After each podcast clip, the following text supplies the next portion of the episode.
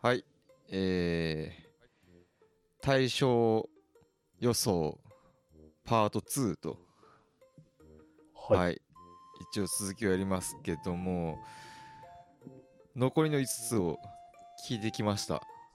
はい。我ら聞いてきましたけれども、いやー、よくここで分けたなと我ながら、うん。うん、全く様子が変わった感じがするんですけど、なんか、前回の5つと今回の5つ、うん同じ対象候補ですけど、ちょっと違いますね。うん、うん。ですね。ちょっとというかもうなんかうん全く違うショーなんじゃないかってぐらい。そう、今回、ナレッジのようでもあり、パーソナリティ賞はいみたいな、エンタメ界かなみたいなのもあるし、不思議な候補候補でしたね。うんうんうんそうですね。ここまでの5つはそれぞれがなんか独立してた感ありますけど、なんかこっからの5つはなんか下手したら全部つながってるような感じが。うん。一つのストーリーになってるような。う ん意識したんかな？なんか僕らみたいにこうやって通してずっと聞いてると、その流れの面白さみたいなのがちょっと見えてきたりして、はい。それゆえに戸惑うっていうのありますね。うんうん。やっぱ考えたんかなうん。戸惑いました。なんで、あれこれどっちだったっけってな結構なりましたもんね。うん。なんあと、僕は、総じて、すごくリベリベラル酔いみたいなことになったんですけどうんうん。なんそんな感じしませんでしたそうですね。うん。それはありました。はい。なんかリベラルに寄ってしまった、うん、酔っ払ってしまったような感覚、に陥りました。今回あれですね。えっと、トークライフビーツっていうのがはい。リアルサウンドを作った。リアルサウンドっていう音楽媒体ですね。あそうなんですね。僕そうですこれを知らなかったですね。あのーまあ、ナタリーとかあるじゃないですか。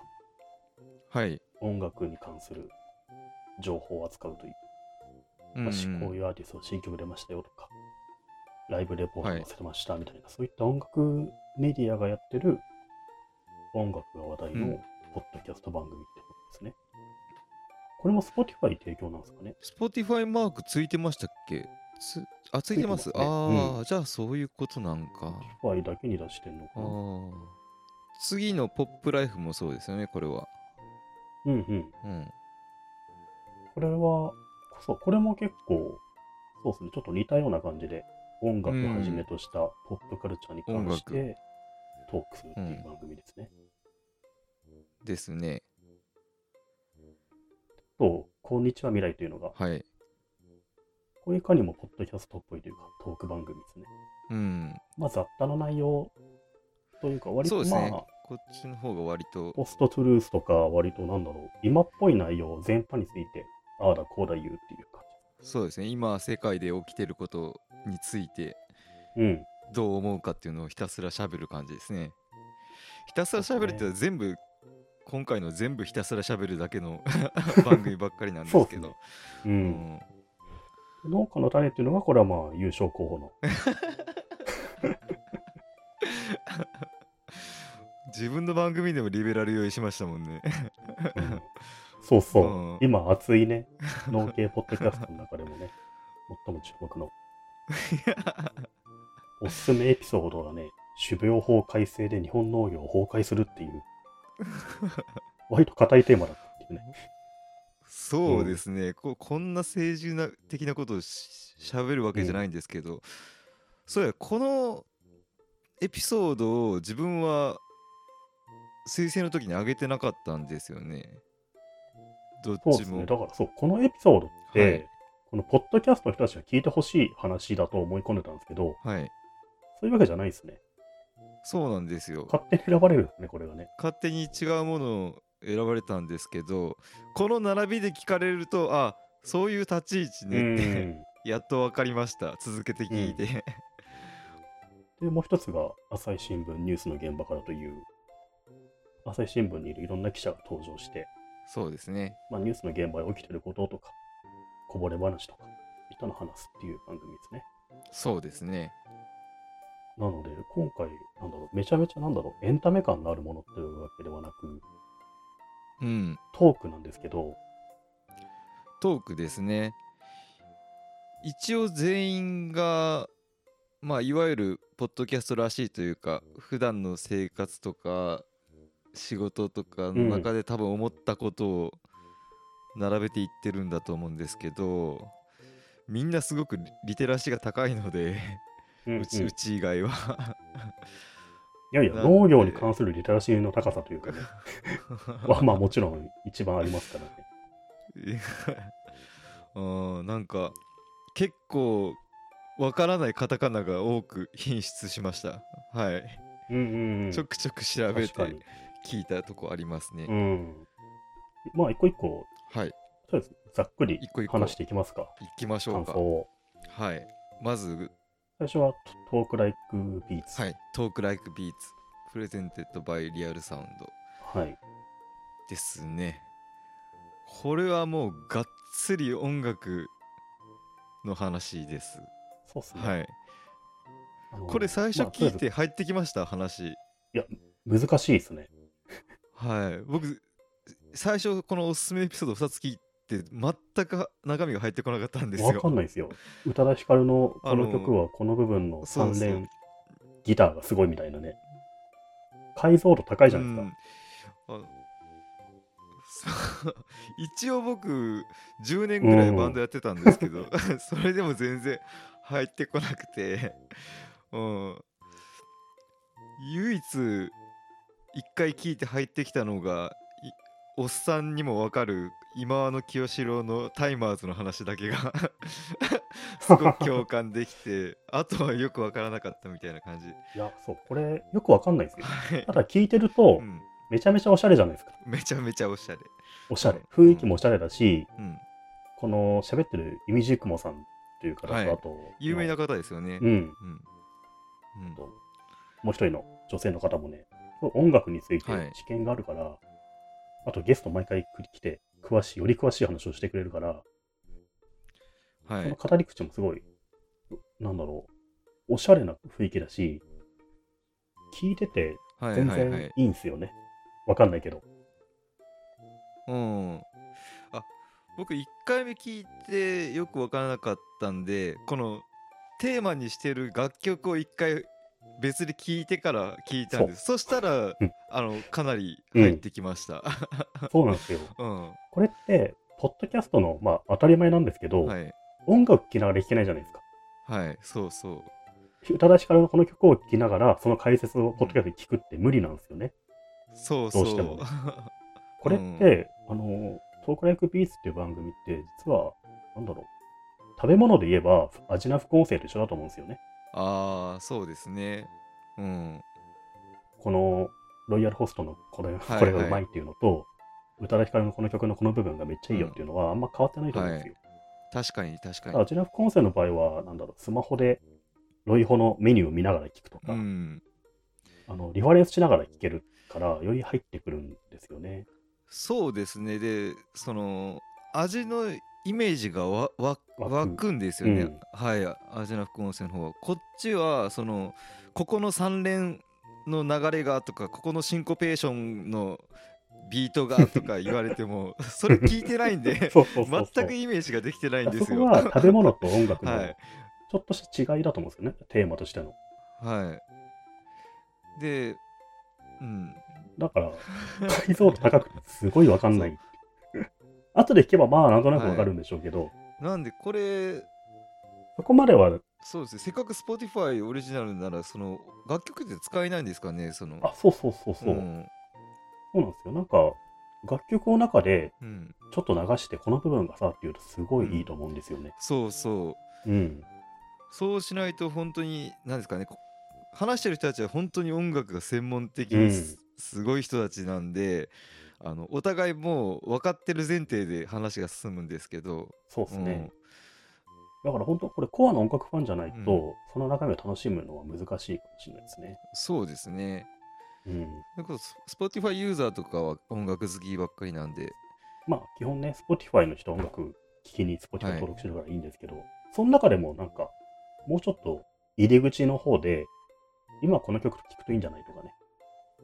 そっちを見るとより間口が広いのかなと思ったんですけど。まあでも、コアな話はコアな話で、そうですね。うん。いいと思うんですけどね。ただ、難しいですね、これね。めちゃめちゃむずいなと思って。そう。あの、やっぱり一般、一般的な、まあ僕みたいな ただの百姓からしたら、宇多田ヒカルっていう名前を見ただけですごくポップな印象でしか持ってなかったんで、そ そんなに解像うん度細かく語られるのかと思って、ちょっとビビってしまったとこがありましたね。うん。そう、これ、タイトル見た感じだとね、なんだろう、宇多田ヒカルに関するうん。ちょっとした、なんだろうな、いい話とか、はい。トリビアレベルの話を聞けんのかなと思ったらそうで、すね。うんまあ、これがポッドキャストのいいところでもまあまあ、それそうなんですけどね。はい。多分一般向けのメディアで宇多田ヒカルを語るときはもっと宇多田ヒカルの表層部分しか語れないけど、まあだから、うん一般受けを狙ってないですよね。狙ってないですね、全く。う。うんん。そんな感じしました。でもね、聞き心地いいし、分かる人には分かってすごいいいと思うんですけど、じゃあこれが対象候補として、なんだろう、その、ロバートと対対抗できるかっていうと、厳しいのではっていうふうにうん。思いましたね。うん。ですね。これ、難しい。っていうような感想が今回後半の5個には多いんですよ。僕僕もそうですね、相対、ううんん、相対的にというか、うん、すべての方の相対的にそうですね。そうそう。うんその道ではすごくいいコンテンツだけど、対象として本当にみんなに受け入れられるのかっていうの、心配だなっていうのが、やや 後半出てきます、ね。ありますうん。はい。こっちにニッチを詰め込んだ後半5つに、そうそうそう。前半5つはすごうくポップな、ポップというか、そう、ポップはい。そうそう。俺たちニッチなの選んどいたぜっていう 後半なんですよ、なんか。そうそう、あの、あの、そうですね、ショーの幅を見せるためのそうそうそうそう。ラインナップうがった見方するとそうですよね。ありますうん。うん。あやたらニッチだけど、でもまあ、それぞれのポッドキャストは本当素晴らしい出来だと思いますね。で、まあ、ポップライフ、はい、僕もこれ初めて聞いたんですけど、はい、初めて聞きました。あこれも、まあ、ポップカルチャーに関して、ああだこうだ言っていう番組なんですけど、これ、すごい面白いなと思ったんですよ。特にこはいのおすすめ回、いいなと思って、第82回の失敗や過ちから始めようっていう回ですね。これって、そう、ポッドキャストって結構よくある構図で、まあ、これ、ポッドキャストじゃニュースとかでもそうですけど、男性の指揮者を立てて、若い女性が聞き役になるアシスタントになるみたいなこれを面白かったですね。うん構成ってもう、ステレオタイプのようにはたくさんあるじゃないですか。で、その構図ってね、やっぱり時代錯誤だし、いわゆるマンスプレーニングっていう構図になってんじゃないかっていうのは、まあ、昨今すごい言われますよね。そうですね。で、それに対して、この番組でパーソナリティ2人が自らそれを、なんだろう、検証するというか、うん、話し合うっていう回が、すごい面白かったんですよね。面白かったですね。うん。もう田中総一郎さんから58歳の男性だで、音楽評論家ですよ音楽ね。音楽評論家の方みたいで、はい。すごい音楽評論家の権威みたいな感じの人で、うん、えーそこにモデルかなんかの女性のそうそうそう。人と、うん。はい。だからどうしても自然とこの田中総一郎さんが説明するというね、完全マンスプレイングの構図になってしまうんですけど、まあ、そういうふうに見える部分は確かにあるというのを、うん。この田中さんもね、自分で認めつつ、よくするにはどうすればいいかみたいなことを話し合うわけですよね、このエピソードの中で。そうですね。うだんだんでこのアッコゴリラさんっていうゲストからめちゃめちゃ詰められててそうだんだんだんだんこの棚荘さんっていう人がだんだん黙っていくっていう、そうそうそうそう。うんでもそういうことをちゃんと番組でやる、自分たちの過去のやってきたことを客観的にテーマとして扱うっていうのは偉いなと思うんですよ。そうですね一応この POP LIFE 自体はさっきの Talks Talk Like to Beats。クス Like Beat、はい。とあの本来の方向性的には同じようなもんだと思うんですけど、えー音楽とかにつややいて語る感じ？文化全体に。文化ちょっと幅広いですかね。広広がりますね。うん。やや広がることでこういったちそうょっとそうそメタ的うに、ん。そのおっさんが女の子にまあマウント取ってるわけじゃないんですけど、ねう。この番組の構成上どうしてもそうなってしまうんですけど、はい、解説するっていう形になってしまうことに関して語るっていう、ちゃんと話し合うっていうのはすごいいい試みだし、うんうんこれってなんか要は編集会議を僕ら聞いてるようなもんだと思うんですよね。はいそうですこれでやっねてきたけど今後どうしようかみたいなね。をあけすけに話してるし、これはすごい面白いなと思ったんですよ。なので、これいい番組だなと思って。確かにこれ面白かったです、次のも面白かったんですよね。もう一個のおすすめエピソードですかね。芸術と文化の境界で。あでも面白みは一一緒か。うんうん。こっちのは若干音楽寄りではありましたけど。あーでもそうか。衝撃的には1個目の方があったな。いや、これは面白いなと思って。ポッドキャストあるあるに切り込んでるっていうところもあるんじゃないですか。あーそうですね。うん。そっからブラック・ライブスマターの問題までずっと波及波及していくんですよ、うんうん、いわゆるジェンダーとか多様性の問題に入っていくんですよね。うん。うん。そこでもまたね、田中総一郎さんはアッコゴリラにめちゃめちゃ責められるっていうね。まあ責められっぱなしなんですけど、はい。でもそれを受け入れてさらに、うん。えー、と自分の過去まで遡ってうん。暴露しだすんですよね。なんかそういうさんがなんでそういう状態に自分が陥ってしまうのかみたいなことも結構冷静に分析されてて、素晴らしいなと思う。うん。うん、面白かったね。締め方も良かった気がするんですよね。一緒に失敗しようなか。そうそうそう。ういや、いいですよね、ポジティブでね。ん、それくらいでいいと思うんですよ。まずはこうやってあ話し合ったことが大事で、そこで結論ってはっきり出ないものなので、はい。結論出ないからこれどうやってお締めるんやろうと思ったら最高の締め方したなって。これそうやん。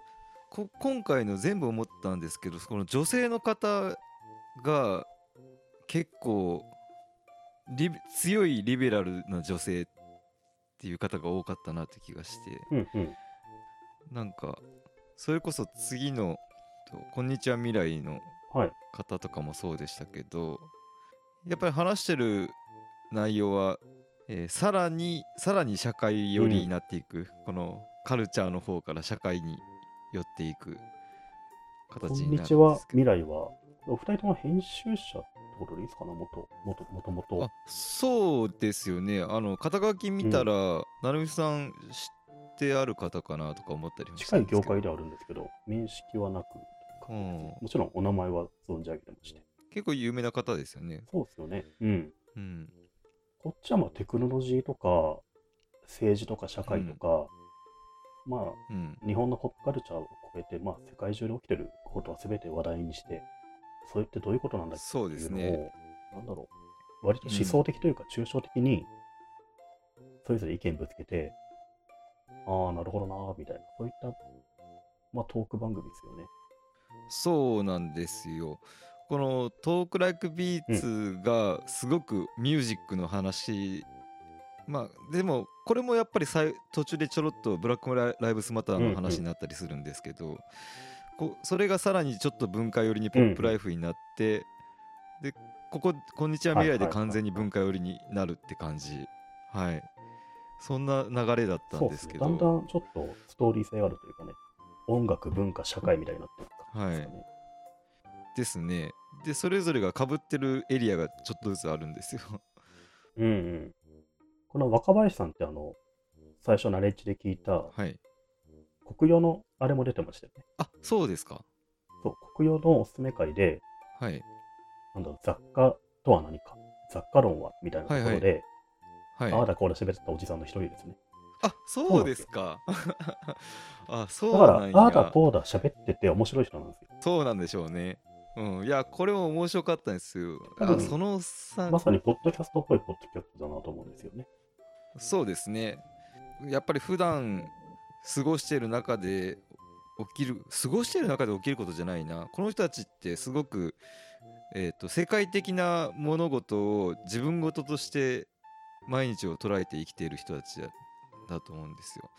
なんで世界で起きていることが自分事になってる人たちの会話なんで普段考えてることを喋ったらこう世界的なテーマになってしまうんやと思うんですけどそんな、なんか、さますな、僕らの身近なことを喋るよりも、もうちょっと大きなことを枠組みで話すから、なんだろう。別に何か結論出るわけでもないし、これ、具体的な学びがあるわけじゃないんですけど、大まかに今こうなんだっていうのがわかるというかね、はい番組になってますよね。で、そういうのって結構貴重というか、この番組じゃ聞けないんじゃないかなと思うんですよね。そうですね。でやっぱりリテラシーがすごく高いので前提となっている知識が まず自分になかったりすることがあるんですよ。今ほらナラティブがあストーリーテリングがナラティブになってるじゃなそのいですか。辺ってもっていう別に世の中の前提じゃなくてまず説明してて。う、この人はそう思ってるだけっていうのもあるから、聞き流すんですけど、絶対そうだし。そうそう、そういうの言うんすよね。そうそうあのそういうカタカナがすごいあ、今、カタカナで決めつけたなっていうね。そこ含めて楽しいじゃないですか。うん。あ僕一応ねあのこれはすごく話の内容面白かったんでそういうところも全部調べてキャッチしていったんですよね。んそうですね。なんか、例えば、リビューロって、テクノロジーの話、よくわかんないけど、面白いじゃないですか。同じようなことで、これも、うん。その社会が今ナラティブになっててみたいなことを言うんですけど、はって思いつつも面白いんですよ。そうそう。こういう特にこういうなんですかねもう英語ネイティブでレベルで喋れる人たちはナチュラルに入れてきますから。うん。だから、結構ね、いいっすね。トーク番組として面白いなと思って。これはすごく面白かったですね、いわゆるストーリーテリング、うん、ストーリーテリングの時代ナラティブが大事と言われるなんでこれまではいろんな企業とかが物語を売り込んでその物物語を消費者が受け取ってたけどそうじゃなくてナラティブの時代今消費者たちがいろいろ語り合うことでその一つのブランディングが生まれているみたいな、うんうん。そういう時代になってるけどそこにある真実性はこ個人が語られてるので、えーそこにある真実真実ってなんだろうねみたいな話をもっと難しく喋ってるんですけど、なん。うんか大学の授業みたいですよね。先生が前で難しいこと言ってて、学生はまあ、正直そんな全てを理解しないんだけど、ところどころメモっといて、うんまあこれでなんか小論文書いたら単位もらえるのかなみたいな。そういったノリだけど、つトータルとしてちょっとだけ頭に残ってて、はいそれは多分世の中をざっくり表してて、何かいつ片すみたいなね。それぐらいの流動だけど、ちょうどいいのかなっていう気がします。ですねまあ自分程度の人は多分実際の生活の中で何か起きた時にああの言葉が当てはまるってやっと気づくんだと思うんですけど、そうそう。うん。1年後、2年後にもしかしたらエコだったのかなみたいな。すぐにははい来ないと思うんですよ、この喋ってる内容って。そうですね、多分こういう人たちは時代をかなり先読みしながら喋ってると思うんで、ひ日々を 忙しく過ごしてる人は後から理解できるのかなって気はうんします。でもその時のためにこの言葉を入れておきたいなって思えるような。まあ、もしね、ちょっとでも理解できたら、人にドヤ顔で、うん俺はこう思うんだって言えばいいし、そうですね。うん、でも言葉を先に聞いてなかったら多分気づけないようなことだと思うんで、うん、だから、僕結構これも面白いなと思うんですよね。はい。僕これ結構前から聞いてました。僕も一応ちょくちょく聞いてて、うんこのおすすめ感面白かったですね。そしてあれですね。農家の種はい。ですね。そうですね。僕はね、このおすすめエピソードの種苗法改正、日本農業崩壊するを聞いたんですけど、はい一番難しかったですね。あそうっすか そうか種苗法に関する知識はないし、しかも、まあ、何やら難しそうなことじゃないですか。いろんな人は勘違いしてしまうみたいなね。そうですね、はい特にこれすごくなんですか農家の種らしくない回ではあったはあったんですけど、うん。確かに跳ねたん跳ねたというかバズったんですようんうん。いや確かに難しい難しいまあまあこれ自分の番組なんであれですけど自分がポッドキャストやりながら思ってたのは、うん。ずっとずっと思いながらやってたのはその自分たち喋りはすごく下手くそでプロじゃないんで芸人さんとかアナウンサーさんみたいな喋りはできないけどまあプロ同士でプロ自分たちのプロフェッショナルを語ればプロの芸人とかアナウンサーさんにも並べるぐらいのコンテンツができるかなって思って、うんあえて一般に寄せずうにんうん。喋ってるっていうのはあったはあったんですよね。そういう意味だとあれですね。そういうことなんでしょうね。今回の後ろここっていうのは、プロがプロ同士で、ちゃんとその得意分野について、とことん喋ってる番組ですよね。そうですね。はい。だからうん普通に聞くとハードル高いんですけど、はいなんだ。ろう、そこに、まあ自分とは関係ない世界かもしれないけど、知識はあるし、学びはあるし、いつか何かに役に立つかもしれないし、みたいなところなのかなって気がしますね。後半動こうっていうのは。そうですね。僕も結構他の聞いて、いろいろと反省するとこも出てきました。やっぱこう聞こえるよなって思う。逆に農家の種は、こういはいうところを聞いてくれみたいなのあるんですか、まあ好きで聞いてくれてる人は、これまではその同じプロの農家の人が多かったんですけど、1、2年前ぐらいまでは。けど前回のアワードぐらいからですねもう半分以上ぐらいは都市部にいる、まあ、農業とか食べることにちょっと興味がある割と知識的ん？知的好奇心がうん。旺盛な人たち。が違う世界のことについて聞きたい聞けるのが楽しいっていうようなメッメッセージがすごく増えてきたんですようんね。うん。うんなんでそういう需要なんでしょうね。確かにね。まあ知的好奇心の塊ですよね。違う世界のプロの人たち。そうそうそう。う。うんん例えばよく漫画とかでも職業系漫画って面白いじゃないですか。ソムリエの漫画とあか。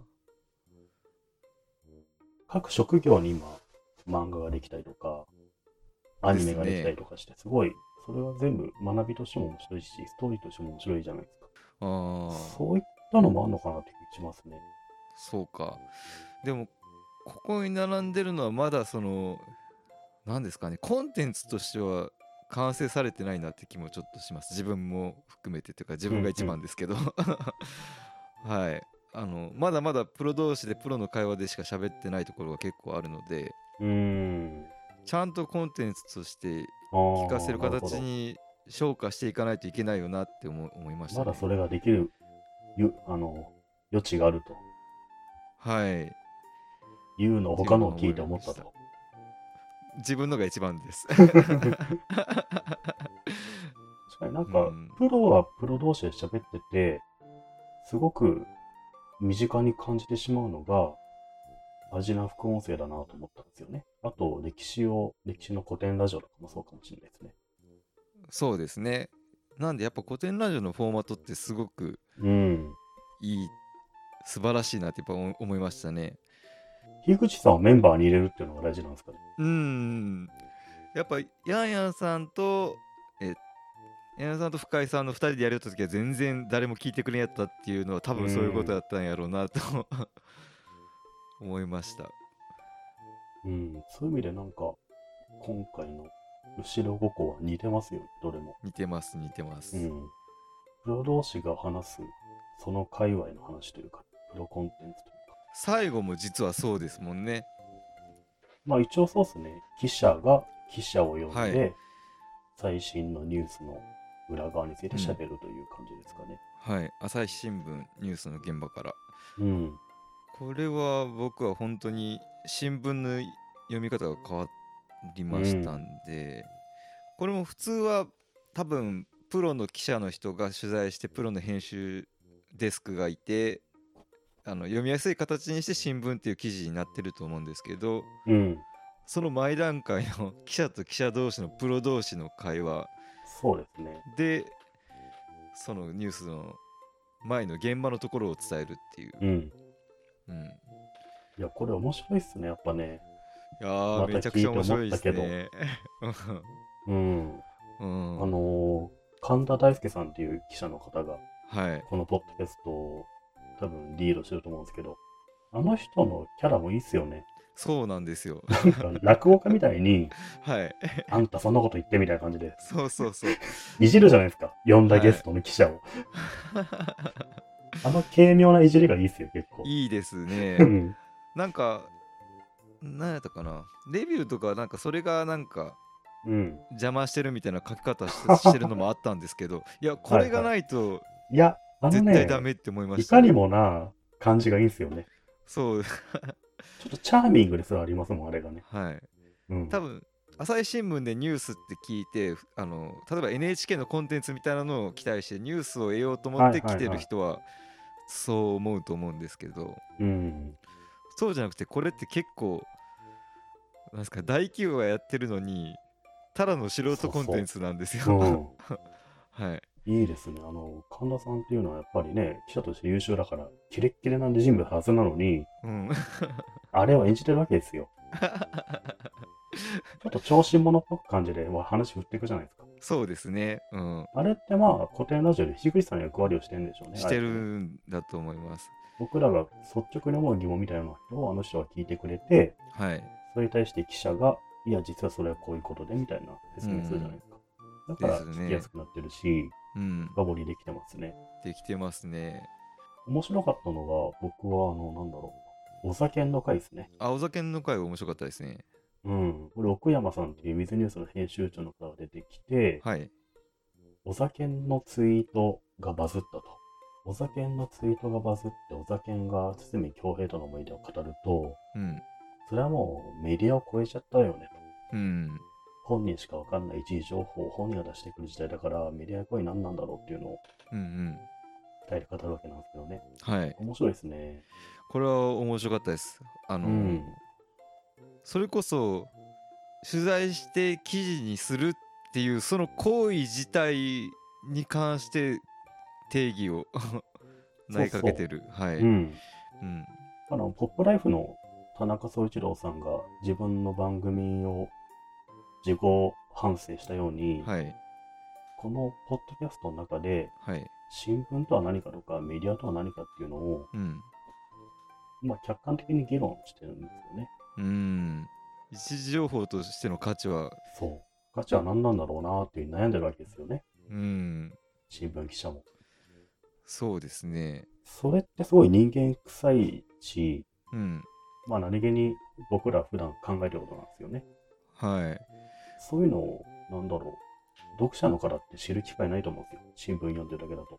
そうですね。記事にはそんな書かれないんで、そういう意味でこれすごいリアルだし、僕らがよく分かってない記者っていう人種のことが、うん。普通に伝わるいい番組だなと思うんですよね。はい。めちゃくちゃいい番組だと思います。うん。朝日新聞の記者ってネットですげえ嫌われるじゃないですか、ね。そう、こそれ面白いんですよね。あの、面白いね。れ出てくる記者みんなめちゃくちゃ叩かれ慣れてるんですよ。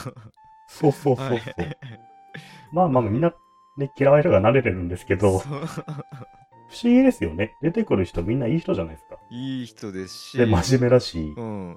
で、うん。朝日新聞って結構あれなんですね。結構左寄りのイメージがすごく強いですけど、記者の人はそんなに思想が寄ってるわけでもなくて、本当に多種多様な人がいい。そうそう、いろんな人いるし、みんないい人だし、こういうね、悩みながら記事作ってんだよっていうのが語られるわけですよね。ですね。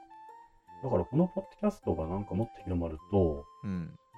そんな嫌われないんじゃないかなと思うんですけどね。思います、思います。はい。うんただこのポッドキャストを広めようと、神田さんが書き起こして記事にしたらめちゃめちゃ燃えてたっていうのがね、なんでやっあれはぱおかしいなと思ったんですけり文字にしちゃダメなんですよね、多分。ど、ダメなんでしょうね。はいやっ。ぱこの声の温かみってあるじゃないですか。はい。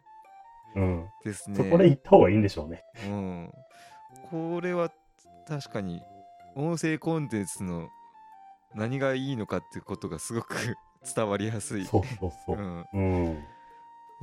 小田健さんとかこういうアーティストとか現場の人が直でツイートするのが、えーバズってしまうってことがあの「こんにちは未来」で言ってたナラティブの真実味みたいなところとの回うん回答にもなってるような気がして、うん僕はなんか流れで面白かった感はあったんですよね。そうですね。はい。新聞記者が僕らメディアの意味ってなんだろうみたいなね、そういうのを内省するところも、うん。ポップライフのおすすめ会みたいなところもああったし、あ確かに。そういったことをはいうじうじ考えるのってポッドキャストらしくていいですよねいいですね。って単純に思いました う。ん。うん完成品じゃなくていいんですよ、ポッドキャストって。うんうん。確かに。か一緒に作ってくれもいいし、うんこういうこと困ってんだよなっていう話す場でもいいし、ちょっとしたリアル感というか生な感じがして、はいよりむしろいいんじゃんと思うんですよね、ですね。うん。確かに。後半の5つは、総じてそれが言えますうんね。いや後半はね難しいですうん。ね難しい、ヘビーでした。うんうんだって前半で言ってたはい。古典ラジオとロバートコントとは と違うじゃないですか全然違いますね。い夜のミステリーとか。作品っぽさってないんですよねないですね、どれも。その道のプロの生き方みたいなうん。ついてこれるやつが来いっていうそんな感じですね。うん。でも、それじゃないと、プロコンテンツに並べないなとは、個人的には思ってはいるんですよね。作り上げようと思ったら、プロに絶対勝てないなと思うんで、うんこの流れ自体は結構、どんどん広がったら、僕はずっと自分が思い描いてたポッドキャストの明るい未来なんですけど、うん。あの例えば農家の種はの農業のプロでまあうんうん。他音楽のプロとか、えーニュースのプロとかいろいろいますけど例えば大工さん。大工さんがポッドキャストしてまあ棟梁の悪口とか あの建築法がこう変わったけんどうこうとか。うんうんうん言い出したら今自分たちがイメージで捉えてた建築業界とかだ大工っていうイメージをもっと解像度ぐーっと上がった状態で、うーん。うん、聞けるようになるのかなとか、そうっすよね、はい、なんか人の職業っうんて面白いじゃないですか。やっぱ人生かけてプロとしてやってますからねみんな。うん。何かしらを。うんいろいろ背負って。なんか職業ものみたいなの出てもいいかもしれないですね。その道のプロカテゴリーそうみたいな、ですね。うん。これはこれで別でもいいかもしれない。うんうん。例えば僕えっと福祉系のポッドキャスト1個聞いてるんですけどなんですかね。それも福祉のプロたちが福祉の現場について喋ってるんですけどうん。あそういうことやったんか。ってなんか福祉って言ったらイメージだけでなんかちょっと暗いイメージを持ってたんですけど現場の人たちはすごくその哲学的な学問のこういう考え方があって今こういう行動に移してるんだってことをなんか西洋哲学とかから持ってきてだからここでこのおじいちゃんの歩くのを助けるんだとか、うん、ここはフォローしない方がいいんだとかそういう現場の話をしててめちゃくちゃ印象が変わったんですよ。なんかそれぞれの職業でいろいろあるんだろうなと思ったらもっと聞きたくなりましたね。うん。この中から2個選ぶとっていう感じこんなかとりあえずね。難しいな、はい。これ。まあでも僕は一応1位が朝日新聞ニュースの現場から。うん。で2位がこんにちは未来ですね。おお、すごいな。僕はね全く一緒です。全く一緒だと思ってました。あそうですか、うん。ポップライフなかったですか？ポップライフね、すごくこのおすすめ会は超お気に入り会なんですけど、もうちょっと広めの、うん。こんにちは未来未来まで落とし込んだ方がいいですかね。うん。ちょっとある種雑談っぽさがちょより高いじゃそないでか。うですすね。それもすごいいいなと思うんですよね。確かに僕もそうですね。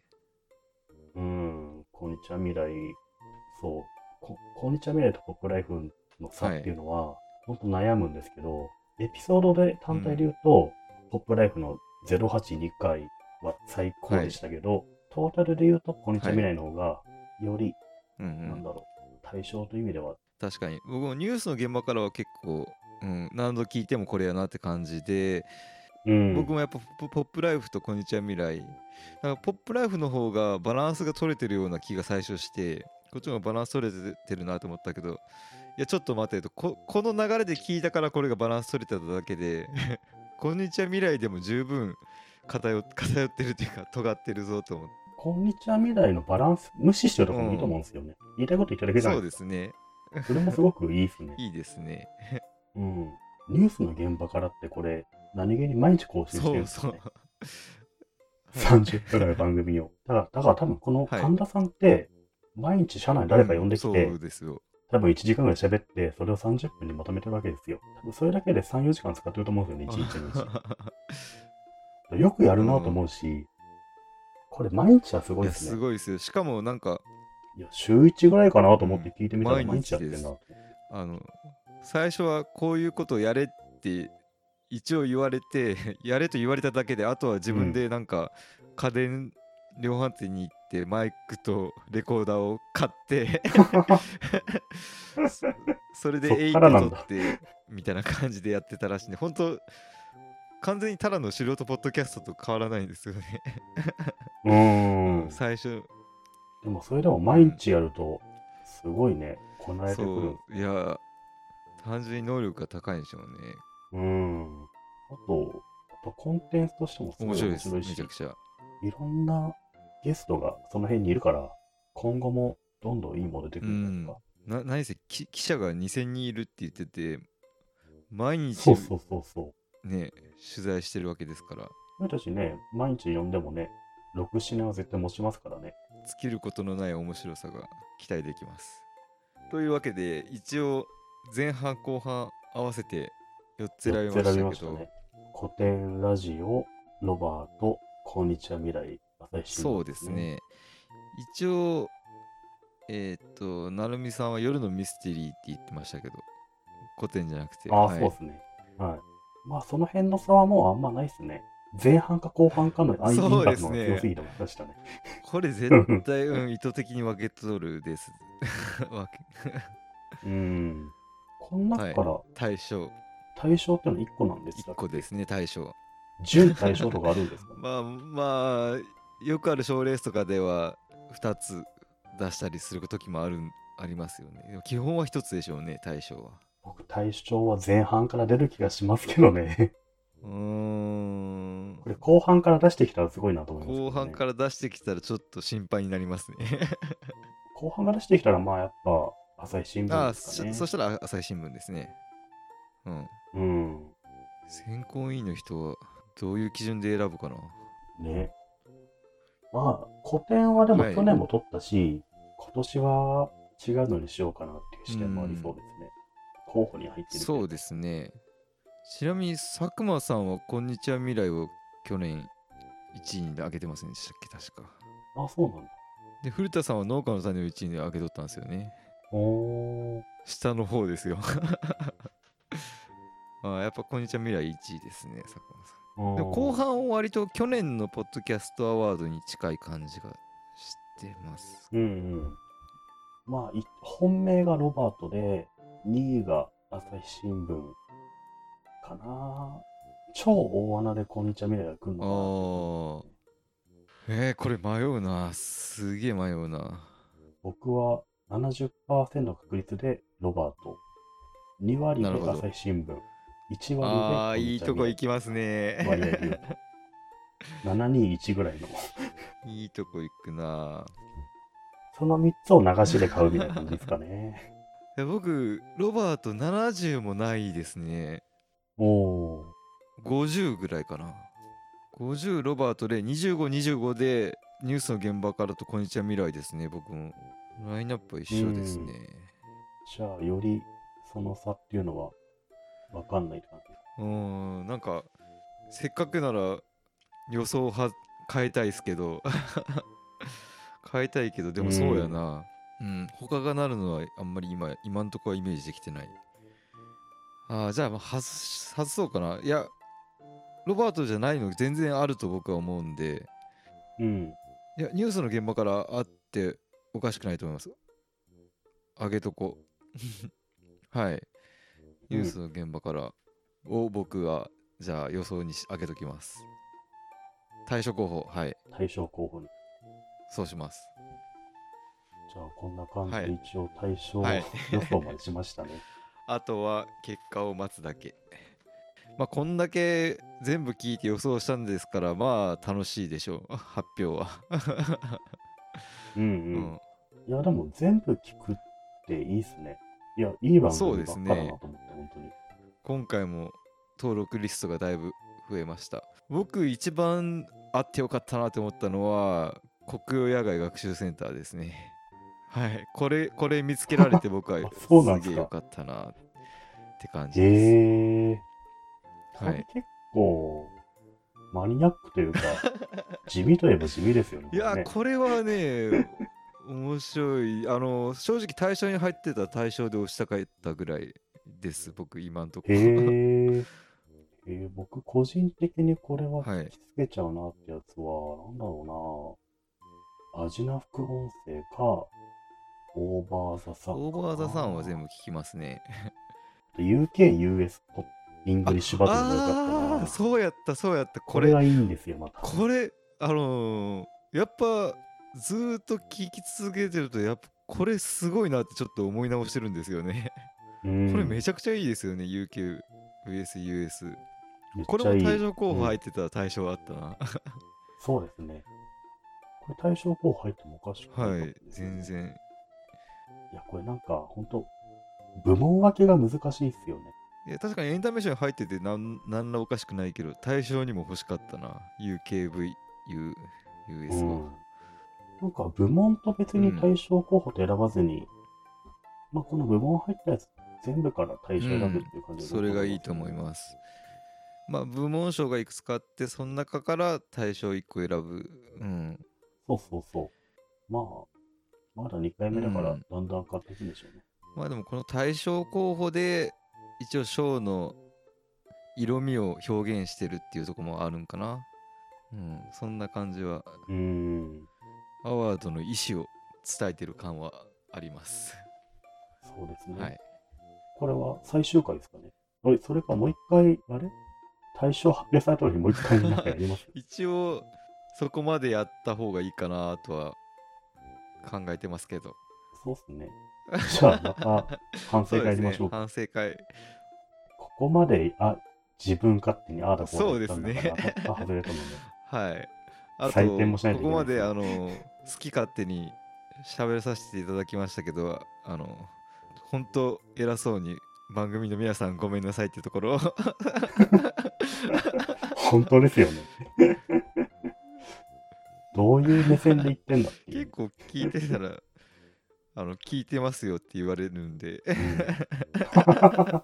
あちらこちらからは本当偉そうに喋ってますからね。これもうちょっとこうした方がいいいよく考えたら言ってましたね本当に。うん。うん。偉そうに。ただのアワードファンとして。そうですね。ファン目線で。ガイアトークさせていただきました。じゃあ次回は？発表後にまたお会いしましょう。それではありがとうございました。ありがとうございました。